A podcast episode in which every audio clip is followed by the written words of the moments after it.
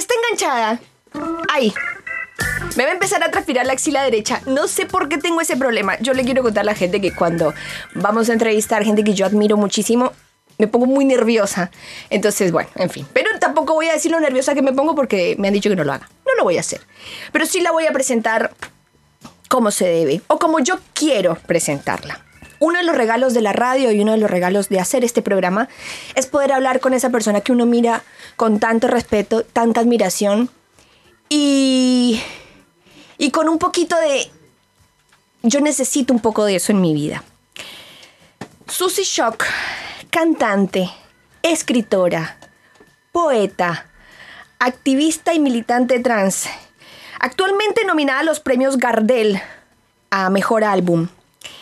Susie Shock decidió escribir la referencia junto a otras compañeras heroínas decidió ser la manta que cubre y protege la intimidad de niñas, niños y niñas. Decidió construir la referencia que no existía. Y terminó siendo lo que para mí es una referenta que nos protege a quienes no pertenecemos de muchos lugares, a inmigrantes, a sudacas, a afros, a negras terminó siendo la manta de todas nosotras también. Susie Shock, muchísimas gracias por atendernos hoy. Buenos días. ¿Hola? Hola. Hola. ¿Cómo va? Muy bien, Susi, muchísimas ¿Cómo estás? Qué presentación. Gracias. No, a ti muchísimas gracias por atendernos eh, en este día que además entendemos que tienes una agenda apretada, así que te agradezco muchísimo la generosidad de atendernos hoy. Susi, nominada a Premios Gardel. Así es. Qué cosa tan tremenda estamos muy, muy, muy, muy, muy felices, la bandada toda, con la que hemos hecho ese disco, que es un disco precioso, y porque, porque precisamente, eh, por dos cosas, porque primero que es una votación que hacen pares, pares, música, con lo cual eso ya eh, nos ubica en otra instancia, ¿no?, del reconocimiento, ya la nominación en sí es como todo un enorme halago y todo pero también un cariño gigante en esta época con la bandada no nos podemos ver desde nuestra primera fecha y única hasta ahora del poemario en Casita Brando que hacemos hace 10 años, el primer viernes de cada mes, hicimos en marzo y después tuvimos que levantar como todo el mundo por esas cuarentenas y esta pandemia, entonces no nos estamos viendo con la banda, no nos vemos, no ensayamos, salimos de gira. Y entonces fue como reunimos en, en algo que hemos hecho en común, como es ese disco, y entonces nos, es un abracito que, agradecemos y que nos gusta y que y que, que, está buenísimo. Y que celebramos muchísimas personas. El año pasado, Marilina Bertoldi eh, ganaba el Gardel de Oro después de muchos años de que una mujer no ocupara ese lugar.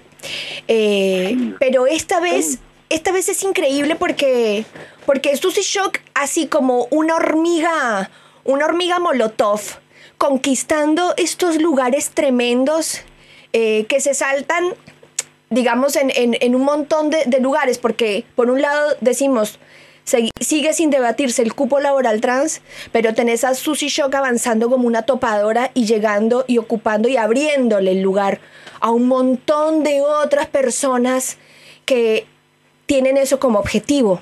Es muy simbólico eso, Susi es como que también eh, en los espacios específicamente artísticos eh, siempre eh, estuvieron mucho más abiertos, porque es el espacio, digamos, nosotras tenemos o la calle, la prostitución, la peluquería o tenemos el hecho artístico, ¿no? y siempre hay adentro, más allá de, que siempre estuvimos vinculados a la varieté, al humor, al show, que, que he hecho también y mucho, eh, digamos, eh, estar en la escritura, estar en la música popular, es algo que, que venimos eh, metiendo desde hace un tiempo bastante largo. Yo estoy haciendo todo esto desde los 14 años, tengo 51, digamos que toda una vida eh, insistiéndole ahí, donde claramente yo me sentí recontraprotegida. ¿eh? Yo terminé de, de salir de esa casa, de ese papá, de ese papá y de esa mamá eh, que me han abrazado, el que siempre hablo, la Nelly y el Benincho, que no solamente saber su significó poder terminar el secundario y tener un autoestima, sino también poder empezar el teatro a los 14 años en, en ese otro mundo que la verdad que tiene sus complejidades, pero si hay algo que no es, es prejuicioso.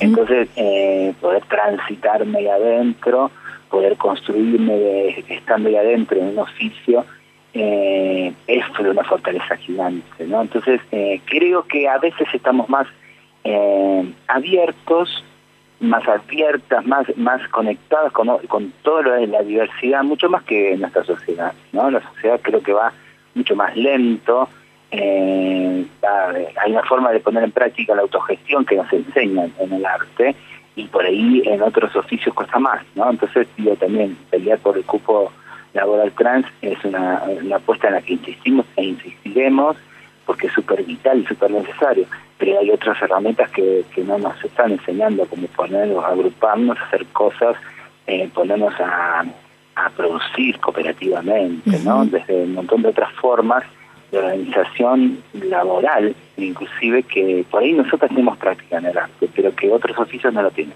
Estamos siempre esperando que Don Estado se ponga con onda y nos tire una migaja, eh, sin conocer a veces toda la fortaleza de la autogestión, ¿no? que es gigante, porque yo puedo dar cuenta todo lo que soy a partir de eso. ¿no? Este es un disco autogestivo, por ejemplo.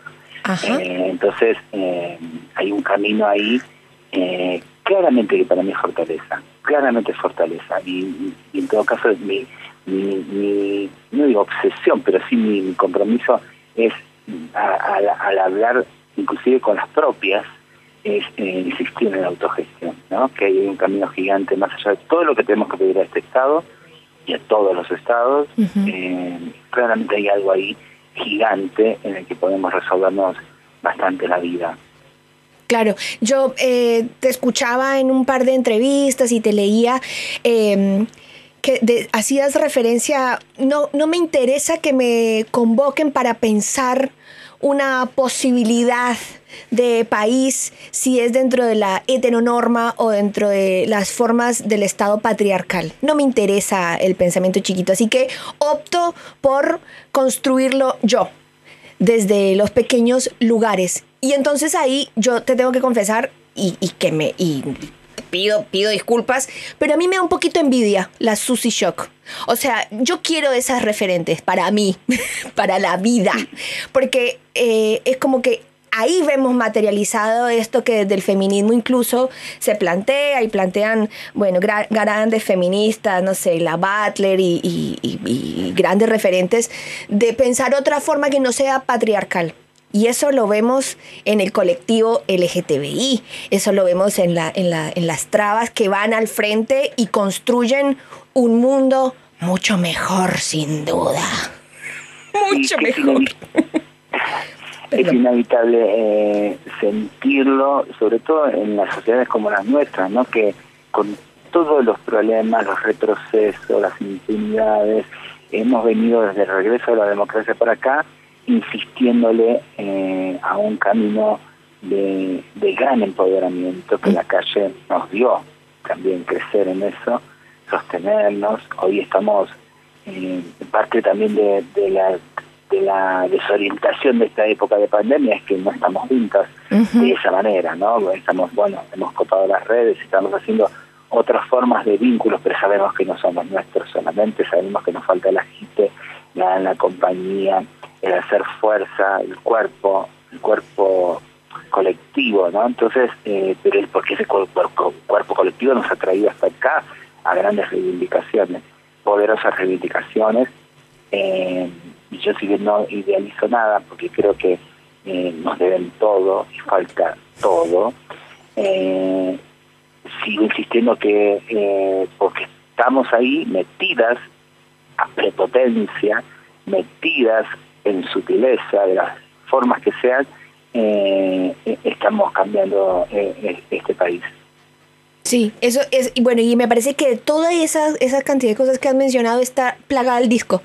El disco es, cuando uno escucha las letras, eh, yo invito a la gente a que escuche este álbum Traviarca, tremendo, tremendo, de composición hermosa, de una musicalidad tremenda, de una voz de una voz que hace, no, no sé qué poder de la vibración tiene esa voz, Susi, pero te hace emocionar tremendamente. Y va desde lo popular también.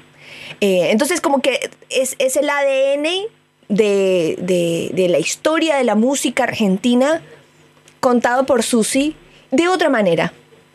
Hay una canción tremenda que habla de no queremos salitas rosas, queremos salitas trans. ¿Es así que dice un poquito la canción? Ajá. Bien. Eh, son las coplas, las coplas de... Sí. eh, las bueno. coplas... Eh, sí, las coplas eh, colectivas, esa, igual esa es justo es una copla de, de una letra de una amiga Ajá. Eh, que, que me encanta decir y me encanta que, que porque aparte me la pasan en los límites en todos lados a veces me la mandan cantándola y está buenísimo está bueno. buenísimo esas repercusiones que van teniendo las canciones toda la obra Claro. Haciendo, ¿no? Claro, esa es la transformación que a mí me parece más alucinante. Digo, eh, cómo te empie em empezás a contar una historia eh, bien contada, que, trans, que, que, que va, atraviesa todas las generaciones. Y, y, esta cosa de es ir a la cultura, claro. ¿no? Uh -huh. es, es, la cultura, es el arte. Digo, yo, eh, yo eh, insisto también en esta idea de que no somos ni más especiales ni más importantes que, que cualquier oficio. Pero indudablemente hay algo de, de, peligroso en el que, sobre todo ellos, los enemigos de siempre, los fascismos de siempre, eh, nos instalan, porque indudablemente les, les, les, hay algo ahí de esa red imperceptible, esa red invisible que va eh, va pasando y va, va, va, llevando mensajes, va llamando ideas, insatisfacciones, propuestas, un montón de cosas que indudablemente lo ven peligroso. Y digo, basta ver en momentos muy complejos nuestros como sociedades, como han sido la dictadura, el listado de, de artistas desaparecidos, exiliados, perseguidos, prohibidos, etcétera, etcétera, es muy gigante, ¿no? Entonces digo, claramente eh, es un rol muy fuerte, inclusive por eso también insistimos bastante en vincular, eh, juntar, aunar eh, el arte con, con lo pedagógico del aprender, ¿no? Uh -huh. en, en, las primeras instancias, en todas las instancias, pero digo, pero sobre todo en las infancias, en las crianzas, que vaya acompañado del arte, no para que en el futuro las, las niñas sean actrices, actores, sean, eh, ¿entendés?, en música solamente, sino porque tengan una vida más creativa. Y ese es el tema de, del gran desafío del arte, ¿no?, que, que nos, nos hace eh, terminar un montón de cosas, insatisfacción en principio, y pero un montón de otras cosas que, que en general la media es bastante burocrática, la media es muy institucional, es muy muy aburrida, pero va más allá de aburrida, es como también un mensaje como de que se puede hasta acá y nada más, uh -huh. y que hay que conformarse con poder hasta acá y nada más, ¿no? Entonces, eso el arte ya eh, lo lleva encima, que seamos nosotras las eh, osadas de tomarlo eh, y replicarlo, creo que es un desafío eh, bastante mayor. Y en el caso puntual de este disco, vos estabas hablando de Buena Vida y Poca Vergüenza, y, y, y Traviarca eh, es el segundo.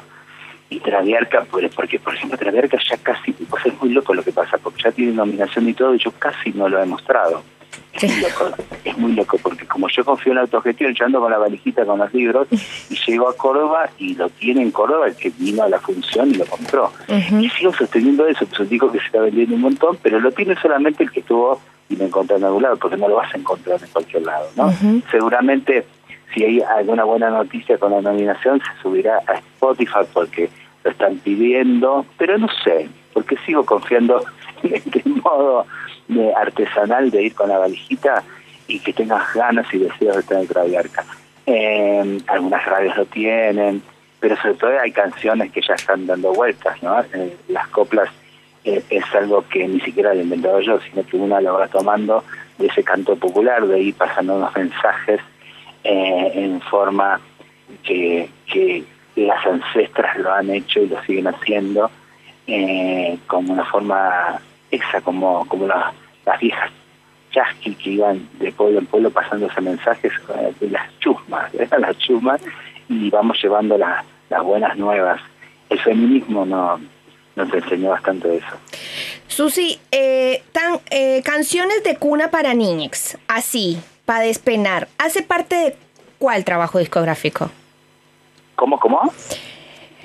Así, para despenar, Ramita y Algarrobo, esa, esas canciones. Hacen parte. Esas, esas canciones hacen parte de qué disco? Sí, sí, sí, de, primero. esas canciones están en Spotify. Es así porque está el primer disco, porque nosotros somos tramposas, le mandamos el primero cuando está nominado el segundo, amiga. Ah, disculpa, todas las que están escuchando, todas las que están diciendo, obvio, son las que canta la gente que nos sigue, las saben todas. Todas. Y generalmente tiene ese disco, ese disco ya se vendió, de hecho, se vendió tanto que ya no hay, ¿me entendés? ya lo subimos. Y Traviarca es una marca loana que están, este, hay videos, pueden pueden ver que los videos sí están. Sí, sí, eso sí está. el disco, recién se subió un tema que se llama Milonga Queer, Hermosa. un tema nuevo de Traviarca, que lo pueden encontrar en Spotify ya. Sí. Eh, y digamos que después hay videos de Traviarca y de otros. Pero, pero en realidad también eso es una cuestión que a mí, que yo fui aprendiendo, ¿no? Hay algo superior a los discos, que es la obra en general. la obra entera, ¿no? Entonces, eh, porque después cuando vos me ves en vivo, yo no canto solamente Traviarca, claro. uno va haciendo toda una retrospectiva y una va metiendo también todo lo nuevo. Pero puntualmente eh, este disco, que, que con un poco de, suerte y de cariño de la Pachamama, quizás lo, lo, premien, eh, porque ya tenemos ganas de que sea así, no les vamos a mentir. Pero entonces ahí lo, lo van a conocer. Eh, pero ya dentro del poquito, quizás esta semana, semana que viene, vamos a, a subir un video nuevo de un tema que es precisamente Milonga Queer, un video hermoso que hicimos con Emi Romero en el Margarita Gilgo acá, con toda la banda de colibríes. Y, y, eso, digamos, como seguir generando hermosura, intentando hacerlo, a veces lo logramos, a veces quedamos a, mitad del camino, pero el intento, creo que sobre todo es eso. ¿ah? Yo me gusta nombrar a Marlene, a la amiga Marlene Guayar, que, que dice, ¿no? Que vamos siendo, no somos definitivamente nada, vamos siendo quizás este intento de ser artista sea también el hecho de ese del intento, que es todo el motor, ¿no? Vamos intentando hacer belleza, a veces nos sale, a veces quedamos a mitad del camino, pero es, el desafío, ¿no? Constante, como, como ya eso nos ubica en algo distinto a este mundo que no solamente es cómplice es cruel, es asesino de muchas cosas, sino eh, es cómodo, ya no busca más nada. Eso. ¿Qué te parece que cambió para, para lograr, porque mm, yo lo veo así, capaz esté equivocada y te pido que me corrijas, eh, para lograr como esta conquista, eh, abrir este espacio? ¿Qué, ¿Qué mutó, qué cambió para que este disco esté nominado en los premios Gardel? No, hay algo muy concreto, ¿eh? muy concreto, que hace dos años, con ya con la Marilina fue resultado de eso, que la estás nombrando, lo que se insistió es en el cupo femenino, pero no solamente en los escenarios, sino, bueno, el jurado del Carlos Gardel. Son todos eh, varones que vienen hace 20 años premiando varones, porque hacía 20 años que no le daban el Gardel de Oro a otra femenidad, lo ganó Marilina, y 20 años antes lo, ganó Mercedes, Sosa. Entonces, eh, digo, y en el medio nada, en el medio no hubo producción femenina en la música popular, mentira. Y entonces esa fue una insistencia de, meterse como todo esto que ustedes se piensan que es moda, no es moda, les avisamos a quienes escuchan, esto vino para quedarse, esto en todo caso está creciendo y están eh, empezando a enterarse la mayoría, pero esta discusión, este empoderamiento vino para quedarse. Entonces, eh, la nominación a Carlos Gardel, eh, porque hay bastantes nominaciones interesantísimas, eh, me había enterado, yo no, me había percatado, en, otra nota me nombraron que estaban las cachitas Now, que hacen cumbia eh, feminista, que las conozco, hemos compartido escenario y me alegró un montón porque no sé por qué se me había escapado ese dato y Paula Mafía, bueno, no quiero nombrar una porque se me van a escapar varias, pero ya eso, ya eso habla de que estemos ahí revolviendo la ensalada, pensando cuáles son los ingredientes y cómo vamos a comer y cómo vamos a celebrar toda esta cuestión, ¿no? Sino siempre dejar de ser observadores de un mundo en las que siempre decide la misma gente, siempre decide la misma gente, ese es un poco, en algo tan precioso e insignificante como puede ser un premio, pero que simbólicamente es mucho, porque también lo decía yo el viernes hablando en una radio eh, para una amiga trans que lo conduce, decía, cada cosa que hagamos nosotras es gigante, ¿entendés? Aunque sea eh, sencillito, aunque sea pequeño para este mundo, para nosotras como colectivo es gigante, ¿no? Nos patea para, ¿entendés? Para siglos hacia adelante. Eh, nos empodera, obviamente, pero pero nos significa un montón de cosas, ¿no? eh, cualquier de las cosas que, que pensemos que, que, nos puedan estar pasando, que claramente son desde nuestra tenacidad, ¿no? Que este mundo un día se levantó y dijo, ay, a ver, ¿quiénes están afuera? Vamos a, involucrarlos adentro. No, eso es una insistencia nuestra. Hablábamos con Marlene justo el lunes anterior eh, y nos contaba un poco del contexto, eh, no solamente del, contexto de pandemia, digamos, y de cuarentena, eh, que incluye a todas las personas, pero cómo afecta la, a la comunidad trans. nos contaba un poco sobre esta realidad y, cuando, y yo le preguntaba que, qué hacía falta. Y ella con, con, tanto, con tanta generosidad y tanto amor por Dios, decía que lo que hacía falta era amor.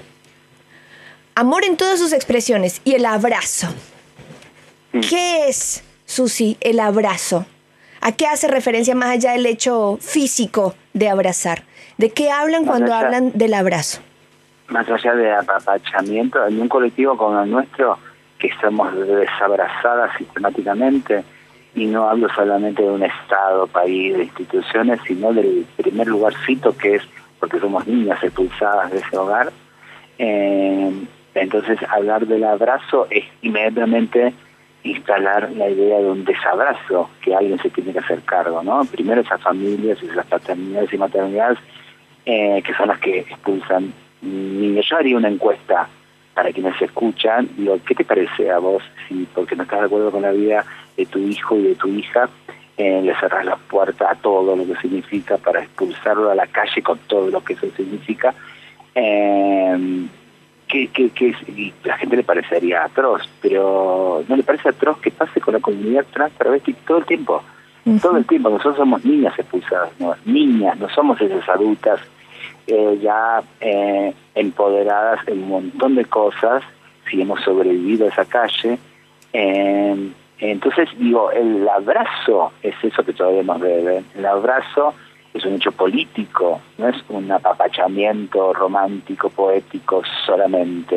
El abrazo implica un montón de cosas. Cuando yo te digo que yo pude eh, a los 14 años entrar al, al mundo del teatro es porque yo tenía ese abrazo de, es, de ese papá y de esa mamá, que no se desentendieron de eso, que capaz que no compartían, no entendían, y desconocían, porque estoy hablando que tengo 51 años y no estaba la Judith Butler, ni Foucault, ni, la posibilidad de googlear para saber qué es la, palabra trans, qué es ser marica, qué es ser disidente, qué es ser otra cosa que no ser heterosexual. Entonces, eh, eh, el compromiso de eso es un abrazo, el compromiso es un desabrazo y ah, va más allá de la rima, va, va claramente de una interpelación a las familias heteronormales que son las que expulsan. Nosotras no nos echan otra marica, nosotras no nos echan a la calle entonces otra traba. En la calle nos encontramos con otra traba con la que hacemos alianza y con la que nos salvamos la vida eh, de las maneras que sea, porque con nuestro código, nuestra pedagogía travesti, a decir de Marlene Guayar también, eh, nos sostenemos y nos instalamos en otra en otra realidad eh, a partir de ese abandono y ese vacío. Entonces, eh, es una gran interpelación hablar del abrazo. ¿eh? Y yo no estoy parada en, callar el corriente de abrazando a todo el mundo que pasa, no me interesa abrazar a todo el mundo que pasa. Sí me interesa que necesitamos nosotros adentro de nuestros transfeminismos, adentro de nuestras eh, construcciones colectivas, ese abrazo que es indispensable. Eh, para sanarnos, que es algo que no está en agenda política, es sanarnos, eh, pero es parte también de recuperarnos de todo ese vacío para darle a este mundo otra cosa, porque este mundo ya fracasó y, y alguien tiene que cortar esa situación terrible del abandono y hay que pensar ya en las niñas que vienen, ya en las infancias trans que ya están eh, para darle herramientas a esas familias y para darle herramientas a quienes tienen niños en este momento, no hablo solamente de un papá y de una mamá, sino hablo de una institución como la escuela, hablo de, todos los lugares donde hay niños, de nosotros como vecindad alrededor de una infancia. Eh, ese otro compromiso, ¿no? Eh, esa idea colectiva de ir abrigando, cuidando, sosteniendo, velando por una infancia. Eso debería ser algo eh, para reaprender, porque estamos en medio atravesadísimas de, tanto capitalismo individualismo que obviamos todo lo que no sea nuestra propia casa, nuestra propia idea de vida, y eso nos ha traído hasta acá, a este fracaso, y hay que revertirlo con otra pedagogía, porque porque hasta ahora lo que nos mostraron no funcionó. No funcionó. Estamos hablando con Susi Shock y eh, antes de terminar, hay una cosa en la que a mí me gustaría hacer hincapié. Susi eh, dejó de ser insulto hay una reivindicación del lenguaje que a mí me parece que es una de las conquistas más interesantes del colectivo, porque esa conquista es de ustedes, no es de nadie más. Eh, no pasa nada y no es insulto que digas trans, traba, marica, torta. Hay como una reivindicación de esa palabra. Sí, y que eso pasa mucho acá, con la palabra traba es muy argentina, quizás dirían muy del sur del mundo, no la tiene Europa, no la tiene Estados Unidos, basta ver las series y las propuestas en las que hay personas trans que inclusive eh, tienen un gran problema con la palabra traba y, no tanto los discursos que tira Hollywood y, sus películas, sino en todo caso lo que, a, lo que a veces la misma comunidad sigue sosteniendo, ¿no? Porque nosotras somos las primeras que nos creímos lo que este mundo nos dijo, que estábamos enfermas, en cuerpo equivocado, que teníamos que ser mujeres y ser mujeres es ser de una única manera ser mujeres y ahí entonces te joden la vida también a vos y a todas las que están escuchando, ¿me entendés? Porque el modelo de ser mujer no es cualquiera, no es la mujer que vos querés y podés ser la que te aventuras a ser, la que deseas ser, no, hay un modelo. Entonces, eh, estamos todas ahí, digamos, eh, estamos todas eh, claramente en pérdida en ese sentido. Y nosotras al empoderarnos lo que somos, obviamente le sacamos el insulto al enemigo, obviamente le dejamos sin esa fortaleza y también es un lugar de, donde mirar y romper eso binario, romperlo, hacerlo estallar para proponerle otra aventura a este mundo, ¿no? mi aventura, que sea cada cual que sepa, es mi aventura, déjenme sostener esta aventura, déjenme sostener porque aparte puedo demostrar que como traba me han amado, me han deseado, mm. he construido hermosos vínculos he podido eh, llegar hasta acá a los 51 años con un montón de certezas ganadas desde este cuerpo, desde esta identidad, desde lo que soy. Entonces, pasarle, no me interesa si no entiende alguien adulto, me, me, me importa que lo entiendan las infancias, porque las infancias están metidas adentro todavía de un montón de cosas, de dolores, de ninguneo, de disciplinamientos, y tienen que encontrar eh, también eh, esos otros ejemplos, ¿no? de que es muy gozoso ser lo que somos, es muy gozoso transitar las diferencias en un mundo que pregona todo el tiempo la igualdad, y eso es una trampa también porque nadie nadie podemos ser iguales. Claramente. Y entonces eh, y ahí entonces mi singularidad empieza a perder peso y empieza a, a ser una situación inclusive eh, a contramano. Entonces eh, eso es este Necesitamos infancias más transversalizadas. Susi, yo te agradezco muchísimo este, este tiempo que nos has dado con tanta generosidad y con tanto amor. Eh, te despido agradeciéndote muchísimo le pido a la gente que escuche este manifiesto que le recortamos a Susi de por ahí, de las redes, eh, para que se nos cale en el ADN. Muchísimas gracias, Susi. Abrazo gigante ahí. Y lo, que, y lo que le dije a Marlene, y te lo digo a ti también, detrás de ustedes hay un ejército de gente que las abraza y que acompaña con ustedes esta militancia y agradecemos muchísimo eh, dentro del feminismo que ustedes estén ahí poniendo el cuerpo. Muchas gracias, Susi.